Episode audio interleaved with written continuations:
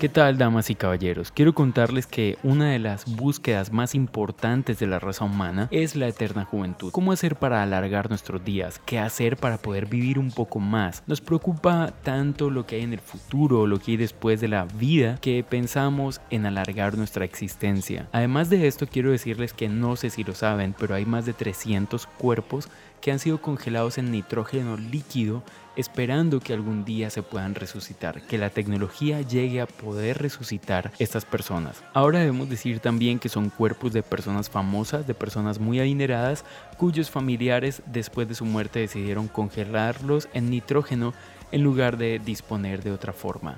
Y esto esperando que algún día la tecnología llegue a resucitarlos. Interesante esto. Pero ¿saben lo que dice el libro de Proverbios capítulo 10, que es lo que estamos estudiando?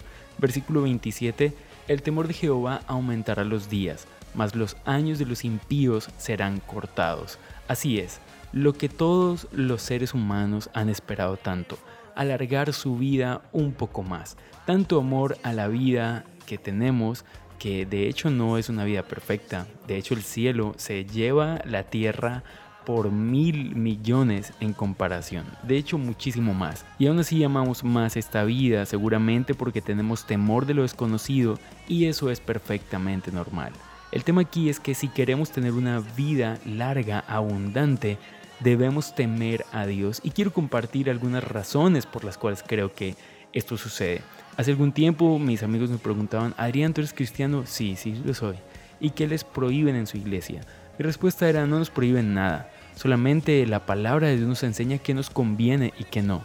Así que la persona cristiana sabe que fumar no le conviene, que embriagarse no le conviene, que tener más de una pareja tampoco le conviene y así sucesivamente.